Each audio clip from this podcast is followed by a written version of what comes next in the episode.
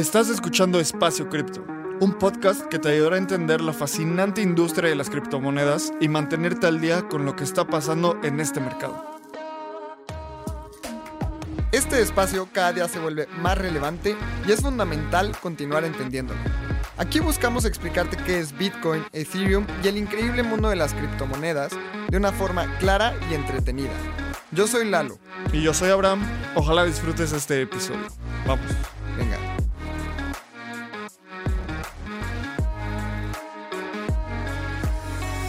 Hola, bienvenida, bienvenido a otro nuevo episodio de Espacio Cripto. Hoy tenemos como invitado a Gil Herrera.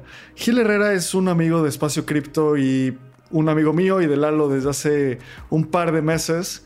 Conocimos a Gil hace como un año alrededor cuando entró a trabajar en Bitso. Los tres trabajábamos en el mismo lugar y Gil salió de Bitso hace un par de meses para emprender. Y actualmente está emprendiendo una empresa que se llama Dancia. Dancia está en un proceso en el cual está buscando el product market fit, también está buscando demanda de mercado y ahorita está en un proceso de levantamiento de capital. Justo durante todo el episodio hablamos de cómo es levantar capital desde el punto de vista del emprendedor. Y quisimos grabar esto porque el episodio pasado platicamos con Emma de Pantera Capital, uno de los fondos de inversión de cripto y Web3 más importantes en el mundo, y nos contó cómo es levantar capital desde el punto de vista del que da el dinero, de Venture Capital. Aquí, en cambio, estamos viendo cómo es levantar dinero desde el punto de vista que recibe el dinero del emprendedor. Creo que fue un episodio súper nutrido, fue un episodio en el cual Gil nos abre las puertas de cómo es este, este mundo de levantamiento de capital.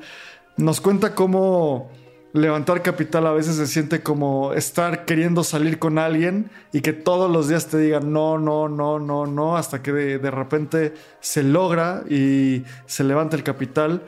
Fue un episodio muy entretenido, la verdad fue un episodio en el cual creo que va a ser muy útil para la gente que quiera emprender, para la gente que quiera levantar capital.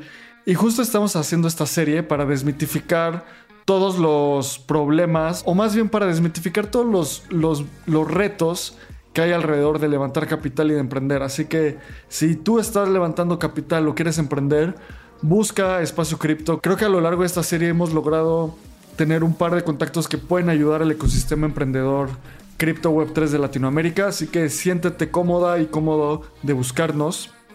Las puertas de Espacio Cripto siempre están abiertas para ti. Y antes de entrar al episodio, queremos recordarles que estamos a escasos días de ETH México. ETH México pasará en la Ciudad de México del 19 al 21 de agosto. Va a ser el venue es en el proyecto público PRIM en la colonia Juárez, en la Ciudad de México. Aplica para participar en ETH México en mexico.ethglobal.com. Esto es mexico.ethglobal.com. Este es un hackathon y las personas que esto es un hackathon y la audiencia que busca ETH México son desarrolladores, builders, gente que quiera construir un proyecto durante esos días. Así que si tú eres de esas personas, aplica, va a ser algo súper, súper nutritivo. Hay varias sorpresas.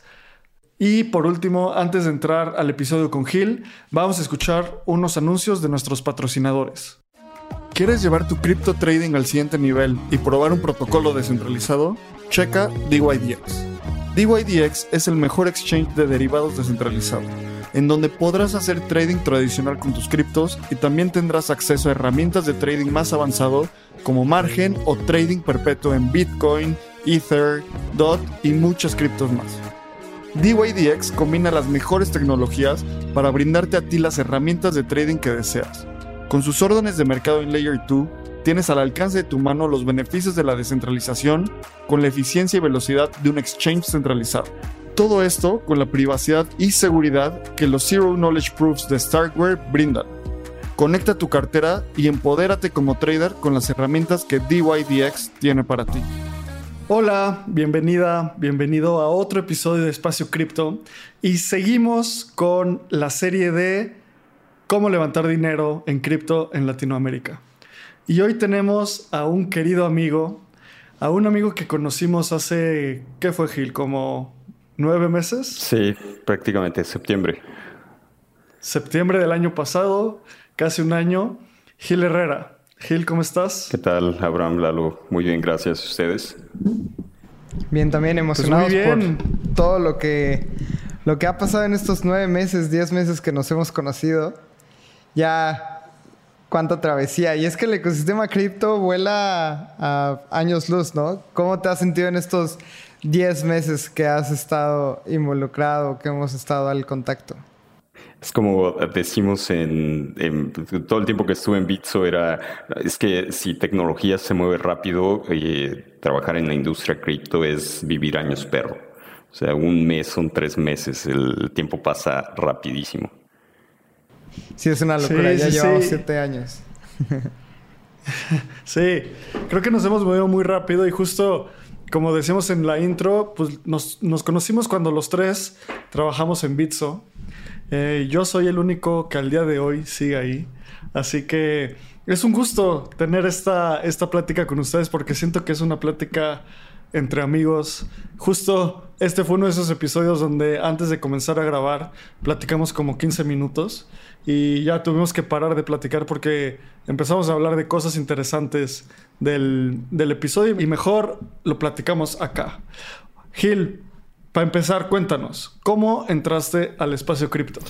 Híjole, se me pone la piel chinita de acordarme porque eh, creo que fue 2013. Estaba aprendiendo sobre Bitcoin, leyendo el white paper, eh, entendiendo de cómo podía hacer para, para comprar Bitcoin. Y eh, creo que la única manera en ese momento era local Bitcoins o enviar eh, como un wire al extranjero y pues con la bendición de si ibas a recibir ese el Bitcoin de regreso o no. Y me tocó esperar, preferí esperar un tiempo precisamente por el riesgo que podía implicar eh, perder eso y Recuerdo muy claro en Campus Party en 2014 hubo un meetup de Bitcoin y prácticamente en Guadalajara, en Expo Guadalajara, y fue la única razón por la que me aventé a, ir a, Campus Party y, muy chistoso porque eso también derivó como en mi, mi primer trabajo tiempo completo en, una compañía de tecnología. Y estuvo, estuvo muy padre porque había muchas personas en Guadalajara que estaban involucradas en, en cripto. Eh, y, tenía el primer cajero cripto en México, que de repente ya no fue uno, sino aparecieron dos cajeros de, Bitcoin en, Campus Party. Y ahí fue donde hice como mi primera transacción con, con Bitcoin. Y conocí a, Daniel Vogel, a Pablo González, recién habían fundado Bitso como meses atrás, entonces jamás me imaginé que iba a terminar trabajando con, eh, para su compañía. Y sí, fue, fue muy emocionante. Conocí a este José Rodríguez también. Y bueno, muchas personas que al día de hoy son como polos importantes dentro de la industria cripto de México, Latinoamérica. Y así fue como entré al espacio cripto. Creo que Campus Party termina siendo un lugar en donde el ecosistema cripto en México es un, un imán. Porque así también Abraham y yo nos conocimos en un campus party de manera muy curiosa fuera de un stand de Decred. Ya ni me acuerdo qué era. Creo que sí era Decred. Y ahí estábamos platicando. Y justamente en ese tipo de eventos la gente puede conocer a gente bien interesante, como dices. Y ahí empezaste en tecnología. Eh, también Abraham y yo ahí nos conocimos, empezamos a hacer buenas conexiones. Yo también justamente ahí empecé a trabajar en temas de tecnología. Qué interesante. Y la verdad es que ojalá y en México hayan más eventos como este. En Espacio Cripto lo estamos intentando hacer y ojalá te tengamos pronto en algún evento presencial de Espacio Cripto, Gil. Sí, encantado. desgraciadamente no pude estar en, este último evento que, tuvieron en Ciudad de México, porque este año he viajado como nunca en, mi vida, pero eh, vamos a ver si, si hay un mito para ir México y, ahí podemos estar. Venga. Oye, Gil, y creo que algo que quiero que nos platiques es tu historia en, en, el espacio cripto. O sea, no solo cómo entraste, sino hoy qué estás haciendo, cómo llegaste ahí. Creo que cuando nos empezamos a conocer que trabajábamos juntos, había como mucha pasión y mucho interés y muchas ganas de empezar algo y hoy lo estás haciendo. Y a lo largo de este episodio vamos a hablar de este camino que estás recorriendo para levantar dinero. Si alguna vez te has preguntado genuinamente cómo es levantar dinero, acabamos de grabar con Pantera y ese es un punto de vista desde el Venture Capital. Y el Venture Capital generalmente tiene como el sartén por el mango porque es el que da el dinero. Y los emprendedores son los que ahí están por todos lados intentando recaudar dinero para ejecutar su visión. Entonces, Gil, cuéntanos cómo ha sido tu trayecto en el último año y dónde estás hoy. Sí, claro. Y ha sido algo, algo muy emocionante. Creo que yo soy una persona muy inquieta y es algo que otras personas me, me lo dicen. Siempre estoy haciendo preguntas, preguntas incómodas. Eh, algunas personas me dicen, no, pues es que tú haces buenas preguntas y, eso es padre porque me pones a, pensar un poco más. Y Independientemente, o sea, siempre estoy investigando cosas nuevas, como si algo no entiendo, me, me gusta buscar algunos artículos, pido algunas referencias de, de, personas que creo que saben más que yo. los he molestado mucho a ustedes con, con ese tipo de cosas, a, a David también. Y y pues mira, el, último año fue, fue interesante porque si me voy exactamente a, esta fecha, yo estaba trabajando para una compañía que estaba en el proceso de aceleración en Y Combinator. Yo estaba regresando a tecnología pura después de llevar transformación digital en una empresa de, energía con, con un producto de consumidor. Y eh, en, ese, proceso de, estar regresando a, la operación de una startup, pues regresas a tomar el ritmo ese ritmo frenético de que, por ejemplo, esa compañía que está en el proceso de, aceleración de Y Combinator te eh, piden unas metas de, crecimiento grandes, o sea, es, un, sin mal no recuerdo, un 5% semanal. Eh, o, otro porcentaje mensual, pero el el, propósito de esto es estar empujando al equipo a pensar fuera de la caja y cómo a través de diferentes tácticas pues lograr ese crecimiento con lo que tienes, porque no te dé el ciclo para llevar a cabo un desarrollo de producto o un cambio en el producto mucho mayor. Entonces eh, me, envolví de nuevo en, en esa dinámica y yo había aplicado a varias compañías y entre esas estaba Bitso. Y a mí me llamaba mucho la atención porque era un interés personal que yo, que yo he tenido en cripto durante sí, durante prácticamente toda la década. Y he estado como entrando y saliendo en, el mercado, estuve en 2017, 2018, eh, llegó un momento en el que me saturé y, ya como que no quise estar tan involucrado, pero siempre, o sea, estuvo dentro de mi radar y estaba al pendiente de, de lo que estaba sucediendo en la industria.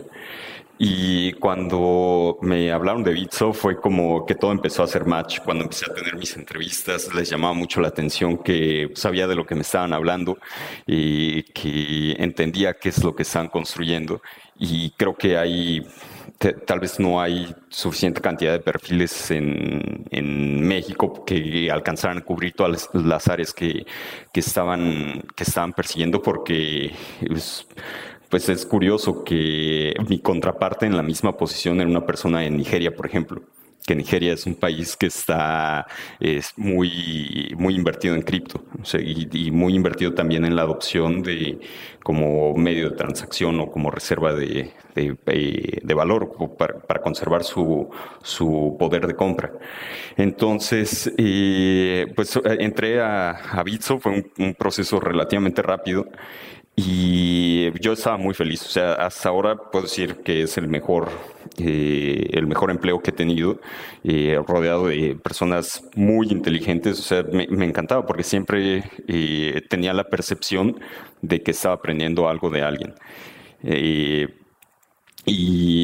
construyendo algo meaningful. O sea, a mí la, la misión de Bitso me encanta, como lo, lo expresa siempre Daniel, que es making eh, crypto useful for Latin America. O sea, eh, el apalancamiento que le puede dar cripto a, la sociedad en, Latinoamérica tiene un potencial enorme que lo vamos a ver desplegado probablemente durante décadas. O sea, no va a ser algo que va a pasar de manera inmediata. Y justo por esa línea, empecé a, jugar con, con, cosas que ya tenía tiempo que no, o, que había visto en etapas muy iniciales. O sea, me acuerdo de DYDX en una etapa muy temprana con una interfaz horrible que era súper difícil de, de, usar. Y luego ya me encontré con, con protocolos que igual siguen siendo difícil para de, entender y de interactuar para tal vez una persona que no tiene suficiente grado de sofisticación en, en cripto, pero a lo mejor AVE este, ya es algo que se ve mucho más bonito, que es más, más fácil de usar. Y entre esos productos me empezó a llamar la atención, por ejemplo, que digo, al final de cuentas eh, acaban por, acabaron por ser mecanismos de marketing, pero utilizar el, app de, el wallet de Valora, de, de Silo, cómo es de fácil eh, a través de un, de un, número de celular hacer transacciones y que te recompensaran con, con un interés este, pues, relativamente grande sobre tus, tu Silo USD, CUSD. Eh, o por ejemplo Anchor, que pues ya vimos el, el final que tuvo. Sí, sí, y, qué bueno que pasó, y qué bueno que pasó rápido, porque no imagino si hubiera seguido creciendo y que más gente se hubiera estado invirtiendo en, en, en Anchor, cómo, cómo habría terminado eso. Digo, terminó mal, pero podría haber sido todavía mucho peor. O sea, el crash fue igual que el, que el crash de 2008 del, de la burbuja inmobiliaria, o sea, fue demasiado grande, pero pues sí, tal vez ahorita tenemos la misma opción que el Internet en el 97, así que imagínense si esa opción hubiera sido igual que en el 2010, ¿no? Hubiera sido 10 veces más grave. Pero entiendo perfectamente todo lo que nos estás contando, Gil, y me encanta todo este timeline que estamos llevando. Me encantaría que nos, que nos platiques ese, ese, esa estancia en Bitso ¿Cómo fue y cómo culminó en esta decisión de querer emprender? Creo que es algo que, mucha gente tiene ese miedo, que tal vez no se anima a dar ese paso. Y yo estaba contigo en Permissionless cuando un buen amigo que también es emprendedor te dijo, now you're wearing the, the big pants. sí, sí, me, acuerdo perfecto de eso. The Big Boy Pants. sí, The Big Boy Pants. me, encanta recordar eso porque parece que fue ayer, pero ya, ya pasaron bastantes meses desde, desde Permissionless. Y sí, o sea, yo cuando entré a Bitso y, iba muy claro a, a desenvolverme y aprender en una compañía que estaba ya en una etapa mucho más madura que yo no había experimentado aún. Yo había estado en compañías desde antes de su, de su ronda semilla, o sea, eh, donde apenas estaban encontrando Product Market Fit, que hay unas empresas que la encuentran muchísimo más adelante, pero estaba eh, justo desde una etapa muy temprana, desde ser de los primeros 15 empleados hasta después de la serie B, y ahora Bitso pues, representaba un monstruo muy diferente. Entonces, yo sabía que, que quería quedarme ahí un, un, buen tiempo, entre dos y tres años era lo mínimo que, que yo pensaba. Pero también al, al ver la velocidad a la que se movía la industria, la velocidad en la que sucedían las, las cosas dentro de la compañía también, o sea, como también eh, los proyectos que yo estaba llevando tenían unos e-, efectos eh, considerables que, que, podía de alguna manera mover la aguja.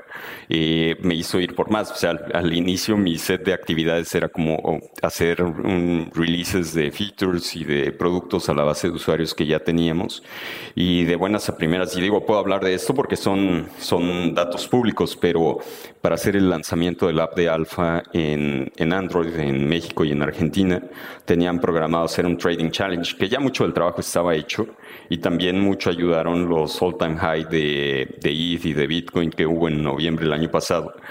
Pero durante una, una ventana de 30 días se trataba de llegar a un, a un a una meta de volumen de trading de 45 millones de dólares a través del app, que pues seguramente que alguien del equipo de Alfa determinó que así va a ser, no sé bajo qué, criterios, pero eh, hice una estrategia sin conocer mucho la compañía porque, o sea, ni siquiera había terminado mi onboarding y desplegamos la campaña y acabó por ser 51 millones de dólares. Entonces de volumen de trading que igual es información pública, por eso me siento con, con, libertad de compartir, pero justo en ese momento, Iván Santana, que, que era el VP de Growth en, en ese momento, eh, fue, me dijo, bueno, ahora también vas a iniciar un área de promociones. Este, junto con, con Nora, mi manager. Entonces fue como, qué padre, porque ya me va a tocar hacer incluso más de lo que yo creía que, que iba a hacer eh, que fue como un proceso gradual, pero al, paso del tiempo fue, bueno, ¿cómo busco hacer más? ¿Cómo busco traer este, más impacto? Y a la par de esas tareas, una de las cosas que vi fue, bueno, pues Bitso tiene esta determinación de, de de estar presente fuerte en, en, Brasil. Y ahí fue donde empecé a, a pensar después de que me eh, tuve oportunidad también de ir a El Salvador y ver de pues ya cómo se, está utilizando Bitcoin eh, dije bueno pues qué más hay eh, puede ser ir a, a, Brasil. Entonces busqué la manera de estar viajando mucho para acá. Vine a Ethereum Rio en marzo estuve un par de semanas también aquí en Sao Paulo que estoy ahorita en Sao Paulo en, en abril y eso también me abrió mucho eh, los ojos a pues, algo que a lo mejor las personas de aquí lo ven muy cotidiano, pero es eh, el grado de bancarización que tiene Brasil y cómo eso lo vuelve un, está prime para, para ser un, campo fértil de, de, uso de criptomonedas. Entonces, ya viendo todo eso, este, habiendo utilizado eh, más productos con stablecoins, ya en una etapa mucho más madura de lo que era Tether en 2017, 2018, en que, incluso se hablaba de que, bueno, ¿qué pasa si pierde el PEG y demás? Y ahora ya, pues USDC, este, DAI son una versión mucho más madura de lo que de lo que empezó siendo Tether. Y bueno, dije, pues podría hacer sentido y pensar en, hacer un producto que ayude a, la población de, de, un país que tiene la infraestructura para, para hacer esto, como Brasil, eh, protegerse de la devaluación contra el dólar, que un, problema que, encontré, o sea, que fue que encontré interesante mientras estaba haciendo investigación para eso fue que si tú haces el, interés compuesto mes a mes, eh, incluso con un producto tan bueno que ellos tienen, que es la Taisha Seliki, que es este, los bonos del gobierno que te dan ahorita como el 13% anual. Si tú haces el compounding de ese 13% anual, que es como un y tantos por ciento este, mensual, y luego pero a eso le, le, quitas eh, el, porcentaje de devaluación, que fue 16% el, el año pasado contra el dólar, y la inflación, eh, un real acabó por tener un poder de compra contra el dólar de 79 centavos a, final de año. Entonces, la pérdida de, poder de compra contra el dólar es súper significativa y si les das una herramienta de, cómo eh, protegerse contra, contra ese, esa pérdida de poder de compra, pues es un buen producto. Entonces empecé a trabajar sobre esa tesis y fue lo que me llevó hasta, hasta el lugar donde estoy ahorita. Oye, Gil, creo que esta historia habla mucho de cómo el emprendedor ubica un problema y busca cómo solucionarlo de cualquier forma, ¿no? Y creo que la pérdida de valor de las monedas fiduciarias de Latinoamérica sin duda es uno de los, de los mayores problemas que tenemos en esta región. Y algo que hemos platicado en los episodios pasados de Espacio Cripto que es necesario para ejecutar un, un nuevo emprendimiento es tener tres cosas.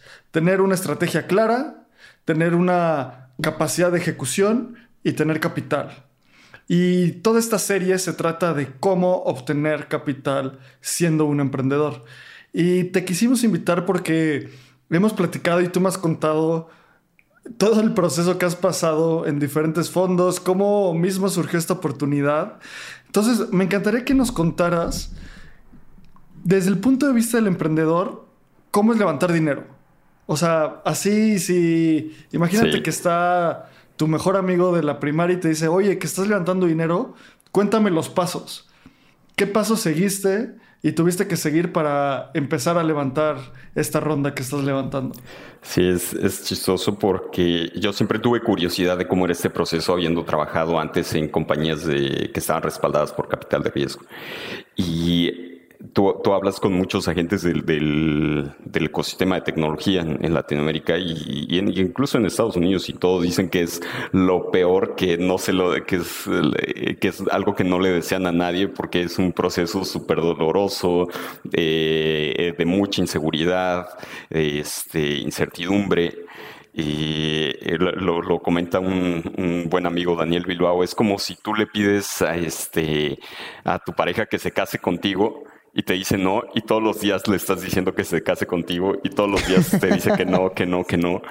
Porque al final de cuentas acaba por ser un compromiso muy similar. O sea, se casan los intereses y, y este... Sí, realmente tú, tú, tú, tú te haces el compromiso de que con ese dinero vas a hacer crecer una compañía y le vas a llevar un retorno al fondo. O sea, fríamente es, eso, ¿no? Eh, y luego también está esa postura que dice que sí, se ve bien bonito en LinkedIn, que todo el mundo anuncia las rondas, que es como Instagram de los emprendedores, y que lo hacen ver tan fácil, pero en realidad no, no es. y, Justo dicen que en el momento que levantas capitales o sea, en, LinkedIn lo ves como una victoria, pero es en donde empieza el juego real, ¿no? Sí, sí, o sea, es chistoso porque hace creo que un, uno o dos años era como había posturas donde sí, las felicitaciones y otros no. Pues es como, oye, felicidades porque ya tienes los medios para comenzar a hacer lo que prometiste que vas a hacer, no porque llegaste a levantar la ronda. Y sí, es justo eso, es un means to an end, es cómo, cómo vas a, poder eh, apalancarte de, ese vehículo, que es realmente una herramienta, el dinero, para poder eh, llegar a lo que crees que puedes hacer basado en lo que ya construiste y eh, la capacidad que tienes para ejecutar sobre lo que, lo que ya sabes hacer, que es, entonces prácticamente lo valida cuando ya vienes trabajando en una, tanto en tecnología, en puestos operativos y en la misma industria. Entonces, eh, ¿cómo es el proceso? Pues Fíjate que eh, justo Brian Record de Latitude y, Tommy eh, Roger, me parece que es su, apellido de, Argentina, que, lleva el, fondo de latitud, hicieron recién un episodio donde explican como a manera detallada, hay otra persona, Jason J, me parece que es un hombre de, Estados Unidos, que hablan muy, muy detalladamente del, proceso y esa es también una conversación que tuve con, un amigo, Daniel Acle, que, que tiene una compañía que, si mal no recuerdo, pasó recién por Y Combinator y e, es, o sea, e, hay dos partes del proceso, o sea, el proceso previo, el durante y, el después. Y mucho lo, lo, estuve aprendiendo sobre la marcha y es, o sea, esta preparación tienes que entender bien y, depende también de la etapa de donde está tu compañía. En mi caso, o sea, es como que tienes todo en contra porque tienes, estás preproducto, estás con ideas, estás en el PowerPoint. Aún así tengas mockups, aún así tengas algunas cosas desarrolladas, no está en el mercado, entonces es preproducto. Este, y pre-revenue porque todavía no, no, has generado ingresos. Entonces prácticamente están apostando en ti y en el equipo que, que lograste formar. Yo hablé con, con, muchas personas con las que estuve trabajando antes o, de alguna manera eh, teníamos este, el background en común, que fue trabajar en la misma compañía, y eso me puso en una posición mucho más sólida que si hubiera sido solo yo y algunos mockups o yo y, y, otra persona que estuviera buscando hacer negocios. Igual mi background es este, crecimiento y producto, hice dropout de una ingeniería no soy desarrollador, pero entiendo cómo construir un producto de, este, de software o de tecnología. Oye, Gili, entonces en, esta, en, la etapa en la que estás, que es idea, estás buscando una ronda semilla. Pre-semilla. En, el, en una ronda pre-semilla. Y en esta fase, ¿qué pasa? Tú te tienes que ir a sentar con fondos y ¿qué te piden? O sea, ¿cómo les tocas la puerta a los fondos? Sí, pues pero, y es, es justo la, como la, segunda parte, porque tú te preparas desarrollando una tesis donde eh, realmente lo que, lo que vas a, entender cómo comunicar es cómo vas a hacer, qué es lo que estás haciendo, una, qué, qué problema estás solucionando, este, la solución del, del, problema, cómo funciona, quién es tu competencia, este, cuál es el tamaño del mercado cuál es el, el, modelo de negocios, cómo es tu roadmap del, producto. O sea, sí, ¿qué vas a hacer ahorita, pero qué sigue en los siguientes 3, 6, 9 meses? Porque estás pensando en un horizonte de 18, 24 meses que te va a permitir eh, trabajar eh, en tu producto con ese capital que vas a levantar porque justo antes, eh, por como son los procesos, unos seis meses antes de que se termine tu runway, pues vas a empezar a hacer fundraising again. Entonces vas a tener que,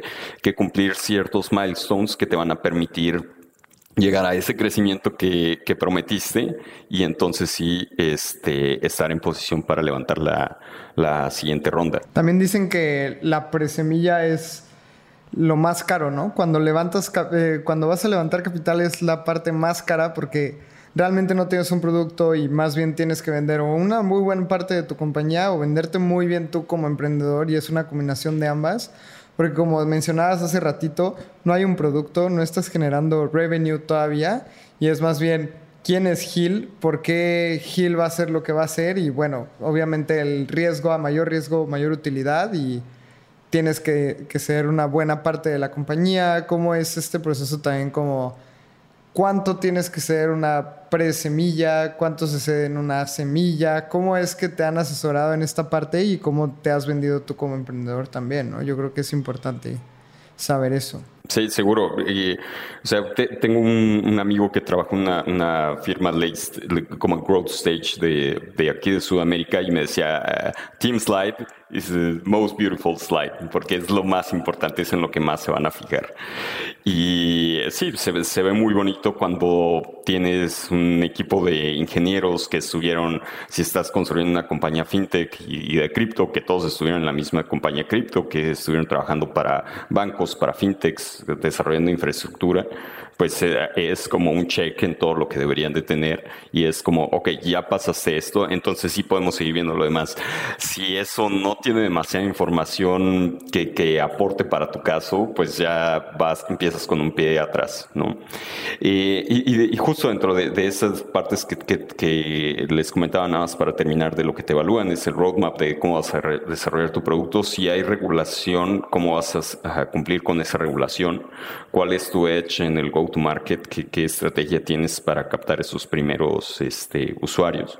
Y los unit economics, que ahora es algo en lo que ya están poniendo foco, incluso en esta etapa donde estás haciendo descubrimiento, bueno, que entiendas cómo, cómo son el flujo de los fondos y en qué estás, dónde está entrando dinero y también dónde está saliendo y cuánto te está costando cada parte. Eh, Después en la, en la, en la parte que me decías, o sea, ya eh, sobre, sobre directo, hablando con los fondos, es identificar, aquí es donde ya se vuelve un proceso un poco más científico porque es, es una movida inteligente entender qué fondos están invirtiendo en tesis como la, eh, las de tu compañía entonces, este, si son fondos que solo invierten en fintech y tú llegas con una compañía de healthcare, pues no va a ser sentido para ellos. Tal vez eh, te contestan algunos correos, pero pues, lo mejor va a ser este, que te recomiende con alguien que sí lleve healthcare. Ah, otra que sea este, la etapa en la que tú estás buscando capital. O sea, si es un fondo de later stage, pues no, no va a hacer sentido alguien que solo hace series A, series B, eh, y tú estás buscando un pre-seed, tampoco va a ser match. También que sea la región geográfica. Yo escogí Brasil por varias cosas, por PIX, por el tamaño de, de la población bancarizada, por la regulación fintech, por este Open Finance y, un par de cosas más. Y cuando hablaba con algunos fondos me decían, es que nosotros solo Spanish speaking Latam. Entonces ahí ya es una losing proposition, ya estás perdiendo el tiempo realmente. Eh, entonces toda esa tarea la puedes hacer con, con antelación para hacer una lista de ahí, no sé, unos 20 o 30 fondos con los que tú quieres tener esa interacción. Y el, siguiente paso que yo, yo estuve tratando de hacer lo más posible fue tener interacciones en persona a través de eventos. Entonces, si había algún evento en persona en, en México, asistí a ese evento. Nazca y Pantera estuvieron haciendo eventos. Este, Jeeves, CRB estuvieron haciendo eventos. Eh, hace algunos meses. Entonces eh, fui a, a, este evento eh, Finovista Summit, Fino Summit, y ahí estaba prácticamente todos los agentes del ecosistema en, México. Tuve oportunidad de tener conversaciones uno a uno con, con ellos, con algunas personas del extranjero. y eso fue como un warm intro para eh, platicarles más sobre, sobre la tesis de la, de la compañía. También cuando estuve aquí en, en Brasil, pues me abrieron la puerta con, con intros este, a otras personas o personas que incluso había conocido meses atrás cuando estuve en Eat Rio. Eh, me acerqué con ellos para comentarles qué es lo que estaba pasando, qué es lo que estaba pensando y, y eso me permitió tener acceso a una segunda conversación porque al final de cuentas tenemos que entender que esto es eh, persona a persona. Entonces, si tú tienes empatía con una persona con la que te puedes entablar una conversación, que es una conversación agradable, que es una conversación que te que, es interesante, pues vas a tener mucho mayor receptividad para tener una segunda, una tercera, una cuarta conversación. A final de cuentas es lo que dices, que es entablar relaciones y tener una propuesta de valor. A final de cuentas, en la etapa en la que tú estás, invierten como dijiste, en el equipo, invierten en ti, en tu background. Entonces, justo Tim Ferriss dice mucho, your network is your net worth. Y es como un soundbite ahí medio, pues un headline de tu red es lo que en realidad te da valor. Entonces entiendo 100% lo que cuentas de esta historia. Y Gil, entonces recapitulando, está el previo. Y en el previo es armar la idea, armar el equipo, armar los mockups, empezar a hacer investigación de mercado, validar con clientes si lo van a querer Sí, hablar con clientes. Sí. Exacto. Validar, pues yo, yo, creo que eso es lo más importante desde el día cero. O sea, validar con clientes que tu tesis es correcta, validar con usuarios que lo que vas a hacer tiene demanda, porque todos tenemos ideas que creemos que son ideas millonarias cuando pues en realidad puede que nadie las compre. Después nos contaste esta segunda parte que es ya durante el levantamiento, que es irle a pichar a los fondos y en ese, en esa, en ese momento donde le pichas a los fondos le presentas todo lo que hiciste en el, en el momento previo. Algo que nos causa mucha curiosidad a todas las personas que escuchamos esto y a mí es, llegas con un fondo y en qué momento te dice, va, pasaste a la siguiente fase. O sea, ¿cuáles son esas fases? O sea, te abren la puerta y luego te llaman y en qué momento te dan dinero, en qué momento no te dan dinero, ¿cómo, cómo es todo ese proceso? Sí, eh, pues aquí, voy a abrir como parte de esa cortina de, las cosas de las que nadie habla. Pero... Sí, esa cortina de humo. no, es, es, interesante porque de, todos los fondos tienen diferentes procesos y, y es justo también, eh, o sea, creo que te miden o entienden qué tan sofisticado eres cuando tienes esas primeras interacciones con ellos, porque no es tanto qué te preguntan, sino también tú qué tanto preguntas. O sea, preguntas qué tamaño, de qué tamaño es el fondo, de qué tamaño son los cheques que hacen, este, cuánto, cuánto dinero les queda por desplegar en el fondo. Entonces entiendes también más de lo que, de la posición en la que ellos tienen y también qué tanto sentido de urgencia tienen sobre desplegar el capital, porque eh, eh, eh, al final de cuentas funciona como una empresa, también tienen metas trimestrales y metas anuales de en cuántas compañías tienen que invertir y si no han llegado a su total de, compañías, pues probablemente estén mucho más receptivos a, a, hacer más cheques para llegar a esos números. O si ya sobreinvirtieron este, el fondo, pues van a quitar el pie del acelerador y, van a hacer mucho menos este, cheques en, esa parte del año. Entonces hay que entender estratégicamente en qué, en qué momento están. Eh, por otro lado es, eh, ah, y también, o sea, es, es muy importante hacerte de partners que van a poder invertir en la compañía más adelante porque está muy bien si te invierten en el pre-seed y luego te hacen follow-on en el, en el seed, pero si ya no te invierten en la serie A, ahí te metes en un problema porque hay muy pocos fondos que hacen inversión en serie A en, Latinoamérica. O sea, son los fondos grandes de los que siempre escuchas en, todos los levantamientos de capital. En espacio cripto de Pantera, Brisen, todos ellos, ¿no? Sí, o sea, realmente es, este, hay cuatro o cinco jugadores grandes aquí en, en, Sudamérica y, en muy pocos escenarios, por, por, lo que he escuchado, es que hacen el seed y luego la serie A, sino hacen pre-seed y seed y luego ya alguien más hace serie A porque ellos hacen el cash out. O este... Oye, quiénes son esos cinco? Son eh, Monashis, Cuéntanos, tú ya estás en todo eso. Pues sí, o sea, los fondos grandes de, Latinoamérica, en, mi experiencia también, son, son Monashis, Kasek, Canary, Valor y Maya. O sea, son, son, son los fondos con los que también he visto que más, este, o sea, la mayoría de las compañías que han que han tenido éxito han estado respaldados por esos fondos. Oye Gil, y también justamente qué diferencia estos fondos de los demás? ¿Por qué resuenan estos cinco y no hay algún otro player? ¿Qué te dan además de dinero? Porque sabemos que también hay fondos que tienen demasiada capacidad y demasiados consejos, acompañan a sus emprendedores.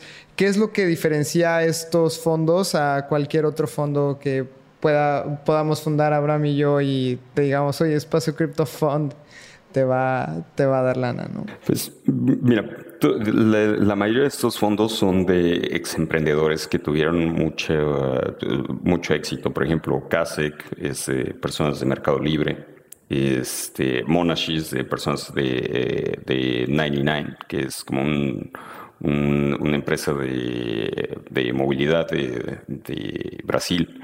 Este, la compró Uber, ¿no? ¿O Didi? Eh, creo que Didi, creo que está del lado de Didi, no, estoy seguro. Este, luego está Canary y Atlántico, que Atlántico es el, fondo de growth, que son de Florian, y hay otra persona más que, el, que fundaron Loft, que es una empresa de, de bienes raíces muy grande aquí. Y este... Hmm, eh, sí, o sea, esos son los, los fondos que, que vienen de emprendedores porque los otros son, son de personas que han sido bicis en, en su carrera. Y, y lo, lo, padre de esto es que o sea, en cualquiera de los escenarios, sea fondo de bici puro o de personas que, que, antes estuvieron construyendo compañías, es el acompañamiento que te hacen porque conocen prácticamente a todos los actores de la industria. O sea, desde si necesitas eh, ver tema de regulación, bueno, conocen a los abogados y conocen a las personas este, de regulación con las que tienes que hablar. Si es este tema de producto, pues conocen tienen este algunos emprendedores o personas que trabajaron en compañías de tecnología que te pueden asesorar en temas de productos localizados a las especificaciones del mercado eh, brasileño. Y así en cualquier cosa que tú necesites este expertise donde crees que, que tengas este lagunas ellos van a encontrar la manera de ayudarte. Y es justo entender también en, función del background y del, de, las compañías en las que han invertido, pero también de ese, esa red de portafolio, como, como tú también puedes apalancar esa red de portafolio para hacer crecer tu negocio. Entonces es entender en función de tu tesis qué te sirve más para, para crecer tu empresa. ¿Quién sería ese socio ideal? A final de cuentas, como dices, es un... O sea, un fondo de inversión, un VC, es un VC son tus socios. A final de cuentas, tú les estás vendiendo una parte del potencial de tu empresa eh, al estar pre-seed, les estás vendiendo algo que Gil podría ejecutar y no le quieres vender algo a, no le quieres vender parte de tu empresa a alguien que solo te va a dar dinero y luego te va a dar todo el tiempo diciendo como, ¿cómo vas? Ya, dame mi dinero. ¿Qué, ¿Qué estás haciendo? Si no es como, a ver, ¿cómo te ayudo? ¿Qué es lo que necesitas? Y regresando a lo que estabas diciendo de que cada fondo es diferente, entonces empiezas a tener conversaciones con ellos y en qué momento un fondo te dice, va, o sea, te doy, te doy el dinero.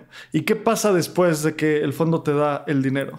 Sí, por lo, por lo regular esa serie de conversaciones no sucede de, una a otra. O sea, empieza con una conversación donde las personas se conocen y, empiezas a, platicar sobre tu trayectoria. Ellos también te hablan sobre lo que, en lo que han trabajado, qué, qué, están haciendo en el fondo ahorita, qué cosas les están llamando la atención. Eh, también es muy válido preguntar cuál es el estatus del fondo, porque cada, eh, perdón, el proceso del fondo, porque cada uno tiene procesos diferentes, que es lo que preguntaba Lalo hace un momento, y es este, bueno, si, eh, si tenemos esta reunión ahorita donde nos estamos conociendo, que siga, bueno, una reunión donde eh, te voy a hablar a fondo de la compañía o te voy a mandar tal vez el deck para que lo revises, que el deck es una presentación donde consolidas estos puntos sobre los que hablé, que son como unos 12, 14 slides, y este, lo revisan ellos, lo revisa el equipo de analistas, regresan con preguntas eh, en una sesión, eh, o puede ser que lo vean en el comité de inversión. Todos los fondos tienen una reunión semanal donde están revisando las oportunidades de inversión y esas eh, depende del, del, fondo, pero lo que a mí me tocó ver fue que las hacían los lunes o los viernes. Entonces ya de ahí ellos toman una determinación de si quieren seguir teniendo la conversación y regresan con más preguntas, quieren conocer tal vez al equipo y eso se, se puede ver como dos o tres reuniones más o hasta cinco en el, en el periodo de unas dos semanas. Por lo regular, si el proceso se desenvuelve rápido, puede tomar un par de semanas o hasta menos, depende también de, de qué tan competitivo sea este, la, el proceso. O sea, en realidad, que es justo lo que, lo que les estaba comentando de ese episodio del podcast de, de Brian de, de Latitud con, con Tomás, es que Idealmente tú tratas de comprimir todas estas juntas en una ventana de un par de semanas y las haces una tras otra, una tras otra, una tras otra, porque estás este, buscando que este proceso se desenvuelva lo más, se desenvuelva lo más pronto posible. Y tú, la realidad es que estás este, hablando con todos los fondos con los que hace sentido este, para tu tesis, para tu negocio y para tu momento. Y pues el outcome es que te vas a asociar con eh, quien, quien haga el mejor fit. Y ese fit puede ser de... Sí, sí, justo me estoy imaginando este proceso ya de ser algo complicado. Platícanos cómo te preparas para, para este tipo de entrevistas, para este tipo de pitch? ¿Qué preguntas sabes que te van a preguntar ya obligadísimas? Así como aquí preguntamos cómo entraste al ecosistema cripto. Eh, cuando levantas capital, ¿qué preguntas sabes que te van a hacer y cuáles preparas y cuáles de repente te han venido como de sorpresa y te has preparado para contestarlas? Sí, justo, solo para eh, finalizar ese, punto anterior, es después de esas reuniones ya determinan si, si te hacen un term sheet o no. Y en cualquier parte del proceso también te pueden llegar, llegar un mail donde te dicen que no es el momento para ellos, que realmente es un no, y te explican por qué, te dan algo de retroalimentación y eh, queda el canal de comunicación abierto para, para seguir la conversación, tal vez en una etapa más este, más madura de la, de la compañía.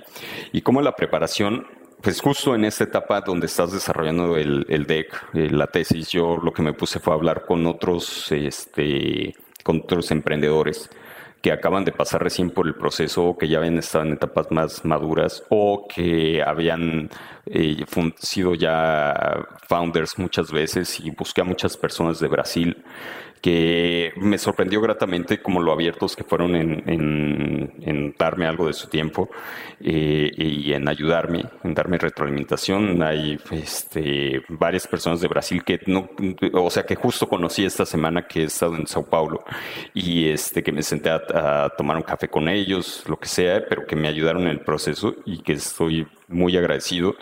Y eh, también este, e, es eso, como tienes fine-tuned ese, ese pitch, porque justo esas preguntas que te están haciendo ellos es entender cómo las puedes resolver, eh, cómo, cómo, las puedes responder de, de, una manera muy concreta y que también no te lleven a otras preguntas donde tú mismo te puedas poner en, en problemas. Este y mejorar los materiales del deck para que se, o sea, se resuelvan tal vez eh, mediante el deck y ya no tengas que, entrar en detalle con eso simplificas eh, el proceso. Pero las preguntas que me hicieron a mí mucho fue sobre defensibilidad del, negocio. eh, sobre cómo iba a escalar, porque una vez que te pones a trabajar en, una proyección y en un pianel, te, pues entiendes que modelando el, negocio de diferentes maneras, con diferentes este, costos de adquisición, diferentes este, velocidades de, de, adquisición de clientes, pues hay espacios donde te va a hacer falta un segundo o un tercer producto que traiga ese income adicional que, adicional que te va a aumentar el lifetime value, que te va a hacer recuperar ese, ese costo de adquisición de, cliente más, más rápido y que lo va a, ver lo va a volver un, un negocio mucho más robusto. Entonces es justo anticiparte a ese tipo de cosas y saber comunicar. O sea, aquí es, no es desde que tengas las respuestas de todo porque no las vas a tener, pero saber comunicar que entiendes el proceso de pensamiento estructurado, que hagas ese ejercicio para ver cómo lo resolverías cuando se presente. Al final de cuentas se resume a eso. Oye, Gil, y al final de cuentas, como dices, se resume a eso porque un fondo busca invertir en algún lugar donde no vaya a perder su dinero, ¿sabes? Siento que los, los fondos de venture capital en etapas tan tempranas, muchos son spray and pray, ¿sabes? O sea, hay muchísimos emprendedores y como sabemos, la mayoría fracasan. Entonces, este factor de defensibilidad, que creo que es un anglicismo muy, chafa, pero eh, sí, o sea, ¿qué, tan, ¿qué tanto puedes defender tu producto? Es un factor crítico para el éxito de, cualquier emprendedor.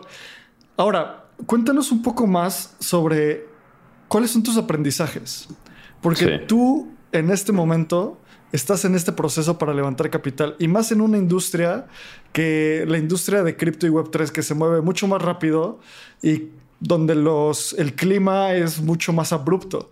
Los veranos son muy divertidos y los inviernos son muy tortuosos. Entonces, ahorita durante el bear market, justo lo que platicábamos con Emma de Pantera es va a haber mucha inversión en infraestructura de NFTs y eh, gaming y también en infraestructura de DeFi. Entonces, si quieres, primero cuéntanos cómo ha sido tu experiencia y qué le recomendarías a cualquier persona que va a pasar por este proceso. Y al final hacemos una dinámica interesante de dónde creemos que va a haber deployment de capital en los siguientes meses. Sí, seguro. Mira, creo que el aprendizaje más grande que me llevo es como estar agradecido de haber hecho el, proceso porque, o sea, conocer y, como dices, tienes muchas incógnitas de cómo es, pues ya no me platiquen después de que me puse a platicar con, con 30 fondos en un periodo de dos semanas y que hice este ejercicio una y otra y otra vez y que llevé, que me la pasé dos o tres meses este, ajustando esa, esa primera versión del deck hasta que ya me sentía cómodo para ir a, a, sentarme enfrente de alguien y hablarles de, de la compañía además de ir construyendo la compañía a la par, además de ir hablando con, eh, eh, eh, reclutando al equipo, además de ir entendiendo más sobre la tesis, sobre la regulación, o sea, hacer todo a la par como solo founder mm, también es, es complicado. Y entonces es como, como mantener todo al, al, mismo tiempo empujando y buscar muchos advisors para que te den su punto de vista, su opinión. Este, personas igual que están ajenas a la industria, pero que conocen, eh, o sea, ajenas a cripto, pero que conocen sobre el proceso de levantamiento, eh, antiguos compañeros de trabajo. O sea, eso me, me sirvió muchísimo. Entonces es para mí es entender que, o sea, nunca estás también lo suficientemente bien preparado. y ya entiendo qué cosas debo de hacer mejor. Pero para serte franco, y, o sea, también fue un, momento en la industria que no, que, donde todo se, se, vino abajo, ¿no? Creo que fue, escogí el, o sea, de timing, yo pensé que era el mejor timing cuando decidí salir del trabajo y justo al día siguiente se cae Terra. Entonces, este, hablando de timing, no, no fue el, el mejor. Nos reímos, pero qué duro.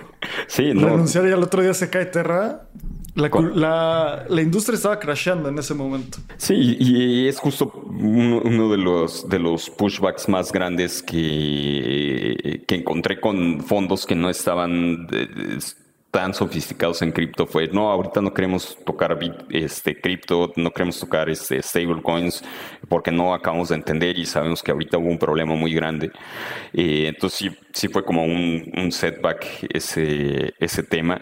Incluso que las personas que entendemos sabemos que pues pasó lo que tenía que pasar, pero la, infraestructura que, tenemos ahorita da para que se construyan ese tipo de productos. Y eh, sí, o sea, creo que de, o sea, de mi lado es concentrarme más en, trabajar, porque la realidad es que los recursos para construir eh, esa, primera versión del producto y salir al mercado, o sea, eh, hay manera pero eh, sí, definitivamente levantar una, una ronda presemilla nos dejaría trabajar muy tranquilos sobre esa tesis unos 18 o 24 meses. Entonces ha sido un ejercicio interesante porque pues entendí también muchas partes de, la industria y de los flujos de, de, los fondos que no conocía o no tenía tanta claridad y del mismo proceso de levantamiento de capital. Entonces, pues ya el hecho de que me hayan abierto las puertas, de que haya llegado a, este, a pues, unas etapas muy, muy adelantadas de, procesos con, fondos en relativamente poco tiempo, me, este, me, deja muy, muy tranquilo en cuanto a que fue un, un, un buen primer este, ejercicio. Yo creo que el timing es súper importante también porque Sí, si bien los, los VCs ahorita están un poco más fríos que en el bull market pasado, yo recuerdo hace un año, año y medio cómo es que todos los, los fondos de inversión estaban dando capital y aventando dinero a todos lados y veíamos un montón de unicornios en Latinoamérica, etcétera. Ahorita cada vez es más complicado, pero yo creo que también ahorita para las empresas es un gran momento para construir porque en algún momento va a venir ese bull market para ellos, que tal vez en ese momento no estaban listos para levantar, pero ahorita la gente está construyendo, está viendo nuevas tendencias y también el mercado se resetea un poco, porque también las valuaciones ya estaban un poco más altas. También en una entrevista, sí, sí, y, ese dato se me hizo súper interesante, es que estaban pagando 500 mil dólares por un dev, por un desarrollador recién graduado que supiera Solidity. Entonces, estos crash ayuda también como a resetear un poco esos salarios y que la gente pueda em-, emprender. Entonces, yo creo que el próximo bull market va a ser muy interesante y ver justamente este tipo de empresas ya en otra, en otra etapa con un producto más desarrollado y veamos qué se puede venir. Sé, que ya estamos eh, casi sobre el, tiempo, pero hay, hay, un par de cosas más que, que no quiero dejar en, en la mesa, que es una, hay diferentes approaches de hacer esto. Una es, empiezas a hacer bootstrap tu, tu producto, sales a, a vender, que para mí es el mejor camino. El segundo camino es, te rodeas de personas que que tienen los medios para hacer inversiones ángeles que te que, ángel que te conocen y que te pueden dar ese capital inicial que te ayuda a crecer que pues también es, es, a un costo caro en el gran esquema de las cosas pero la verdad funciona también porque suelen ser founders este founders que son amigos de los fondos que te presentan con más fondos que conocen la regulación si es el caso de cripto que es una, una piedra angular este o que, que entienden cómo funciona la industria y, ya tienen la visión de para dónde va y te, pueden aconsejar mejor sobre en qué te deberías de enfocar en construir o que ya lo hicieron y entienden que tienes que estar haciendo exactamente en ese momento porque puede que como emprendedor tú vengas de estar trabajando en compañías este ya eh, por serie B, este, serie C en grandes compañías y no te haya tocado ese zero to one que es la verdad lo más difícil que hay, como, como, arrancar de, de, cero. Este, y la otra es irte directo con, con los fondos, ¿no? En mi, en mi caso yo decidí hacer eso porque vengo, si bien no no creo que tengo las respuestas a todo. Tengo 10 años construyendo tecnología y, me sentí lo suficientemente preparado para ir a hacer eso. Ya habiendo pasado por procesos en compañías en diferentes etapas, entiendo que se requiere en, en, cada una de ellas. Pero pues también está el camino de las aceleradoras, de Y Combinator, de 500 startups. Entonces hay diferentes, o sea, todo, todo depende, ¿no? Es, es, como la respuesta de, este que a todos nos, nos fastidia, pero que acaba por ser la respuesta de, todo. Que cómo hacer, pues depende. Justo lo que dices, Gil, y también ahondando en lo que decía Lalo, una de las cosas que el otro día un amigo BC me decía es en el, en el verano las valuaciones son mejores para los emprendedores, o sea, favorecen más a un emprendedor porque como todo está tan caliente, nadie se quiere quedar fuera de una oportunidad. Y en el, en el invierno, las valuaciones y el proceso favorece más a los fondos porque pueden pagar evaluaciones que hacen más sentido, no andar corriendo detrás de cualquier persona que quiera levantar. Y eso hace que la gente que levante en este proceso, o más bien en este clima, tenga gran posibilidad de éxito. Y Gil, vamos a ir cerrando una... Algo que me encantaría platicar contigo, que has estado muy, muy cerca de todo el proceso de levantamiento, es ¿qué estás viendo que quieren los fondos? Porque también cuando hablas con los fondos te ayuda a pivotear y te ayuda a decir, ok, chance mi tesis no jala, en lugar de hacerlo para Brasil, lo voy a hacer para Argentina, porque X cosa. O en lugar de que sea un play de retail, necesito hacer un play 100% DeFi. O no sé, hay muchas formas que te ayudan a pivotear. ¿Qué estás viendo que quieren los fondos en Web3 en Latinoamérica? Esa es una súper pregunta porque creo que la, primera cosa que, que, quieren y que es difícil, porque es difícil de los dos lados, es que tal vez e, ellos, ellos mismos son, son muy abiertos y nos dicen no somos tan sofisticados en cripto. Eh, y, creo que quieren a alguien que ya tenga experiencia y que, es, que tenga camino recorrido en cripto. Y la realidad es que si te vas a la lista de compañías, de, personas que vienen de compañías que tienen experiencia en eso, son pocas.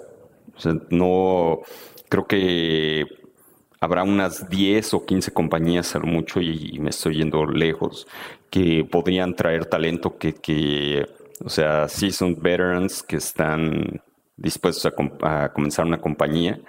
Este, entonces eso es algo importante. Y en cuanto a, producto, o sea, hacer un producto de consumidor es difícil y es caro, es la realidad. Y hacer un producto que va a facilitar la adopción de, de Web3 es creo que el camino y para construir ese producto o, facilitar la construcción de esos productos se requiere de infraestructura. Entonces, esa es como una de las grandes lecciones de qué se va a estar construyendo durante este siguiente par de años. Esa va a ser eso, la infraestructura que va a ser el habilitador para que más personas este, se onboardeen a, a cripto y a Web3.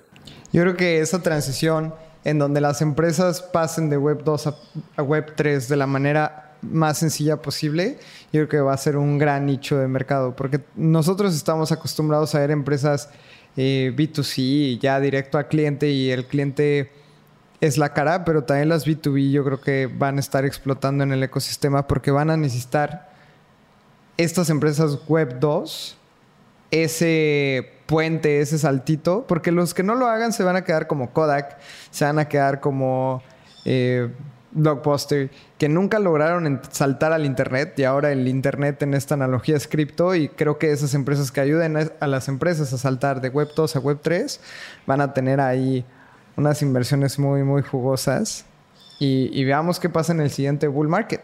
Hace una, una semana estaba en, en, Río de Janeiro en las oficinas de Hashdex y estaba platicando con Marcelo Zampayo y me dice, Gil, es que necesitamos a, personas, una, necesitamos a más personas como tú que se avienten a venir a construir algo a Brasil. Y la otra es, necesitamos a personas que, que estén construyendo cosas que habiliten a que mi mamá pueda usar cripto, a que personas eh, que no tienen un grado de sofisticación tan alto puedan tener acceso a herramientas de cripto que les van a les va a hacer la vida mejor y eso se puede ver en muchas maneras. O sea, eh, los remittances, eh, que son las, las remesas, este, transacciones. Por ejemplo, a mí me hubiera facilitado la vida muchísimo estando aquí en Brasil, que no puedo usar Pix porque no soy residente y no puedo tener una cuenta de banco, eh, pagar con Ripple, pagar con USDC en, en cualquier lado, hacer pagos con cripto, eso me hubiera facilitado a mí muchísimo la vida. Entonces hay mil, eh, mil posibilidades, miles de posibilidades donde eso se puede volver una realidad y, y mejor la vida de las personas. 100%. Y a final de cuentas, siempre me quedo mucho con lo que un amigo en la universidad me dijo, es la gente que emprende es la gente que más agrega valor a una sociedad. Por una métrica muy simple. Cuando tú estás cuando tienes un trabajo, eres, estás tomando un empleo. Pero cuando emprendes, con que emplees a tres personas, estás agregando valor económico. ¿Sabes? Y también cuando trabajas, obviamente agregas mucho valor económico, pero hay estadísticas claras como alrededor de la historia, los países que más han logrado evolucionar son los países que hacen un ecosistema para los emprendedores para que sea fácil ejecutar en esto. cosas como los Estados Unidos, cosas como en algún momento la Gran Bretaña, muchos, hay muchos ejemplos de esto. Así que, Gil, felicidades. Ojalá cierres esa ronda. Espacio Crypto Fund te va a meter un ticketcito ahí. Sí, hay, una parte que, como que me estoy mordiendo la, la, lengua desde hace rato de decir es que no hay fondos eh, crypto focused en, Latinoamérica. O sea, está Fuse Capital, este, pero no, no hay este, o sea, hay hedge funds de cripto, hay este wealth managers, pero no hay este, no hay un fondo que esté con un foco en solo cripto. Ok, eso es Alpha Leak para tal vez o no, puede o no ser el futuro de espacio cripto.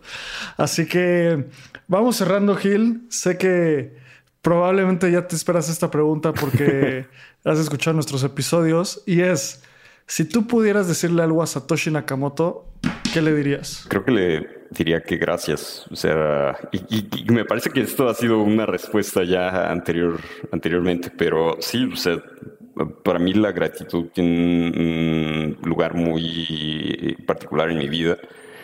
Eh, y, no, y, no, por voltear el, tema hacia mí en vez de responder la, la, pregunta, pero yo estoy agradecido en muchas cosas, entre ellas les he platicado de más que tuve un accidente en septiembre que, que, fue muy grave y que estoy muy agradecido de estar vivo. Y así como estoy agradecido de eso, pues estoy agradecido de tener la posibilidad de estar construyendo esto, estoy agradecido de que pues gracias a que esa tecnología existe, pues hay personas como nosotros que estamos dedicados y tenemos una profesión. Entonces, esa persona nos abrió la puerta a muchos, nos está abriendo las posibilidades de construir esta nueva capa del sistema financiero global que va a ser un habilitador para transformar la vida de muchas personas. Entonces, es gracias. Yo creo que es una, es una gran respuesta. Y nosotros te damos las gracias, Gil, por haber venido a Espacio Cripto. La verdad es que lo disfrutamos un montón. Ojalá podamos hacer un episodio en un año y que nos actualices en tu paso y en tu viaje como emprendedor. Creo que va a ser algo bien interesante de escucharte ya un año después y ver cómo te desenvuelves en el ecosistema. Y muchísimas gracias, la verdad, también porque nos explicaste algo que era un tabú en el ecosistema. Ya tuvimos varias entrevistas con varios VCs, pero ahora queríamos ver la cara desde el lado emprendedor en los inicios y creo que esta fue una gran entrevista, así que muchísimas gracias. Platícanos cómo la gente te puede contactar, cómo te puede mandar un correo, cómo puede hablar contigo. Sí, seguro. Me pueden encontrar en, en Twitter como Gil1 Herrera, Gil eh, seguido del número 1 Herrera con H, que es mi apellido. Eh, correo, la verdad es que el correo solo lo estoy utilizando para, para el trabajo y no lo no le doy tanto seguimiento como, como me gustaría. Prácticamente me, me manejo con WhatsApp, Telegram. Este, pero sí, Twitter creo que es el mejor canal. Igual ahí estás en la comunidad Espacio Cripto y si no, ya te tienes que meter. Sí. Sí, no, estoy en, el chat, entonces eh, pues cuente con ello. Buenísimo, Gil.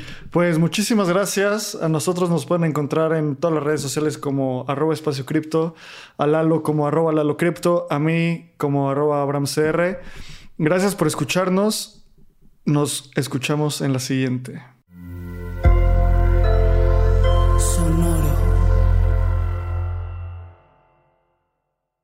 Este guion de Mundo Futuro lo escribió una inteligencia artificial.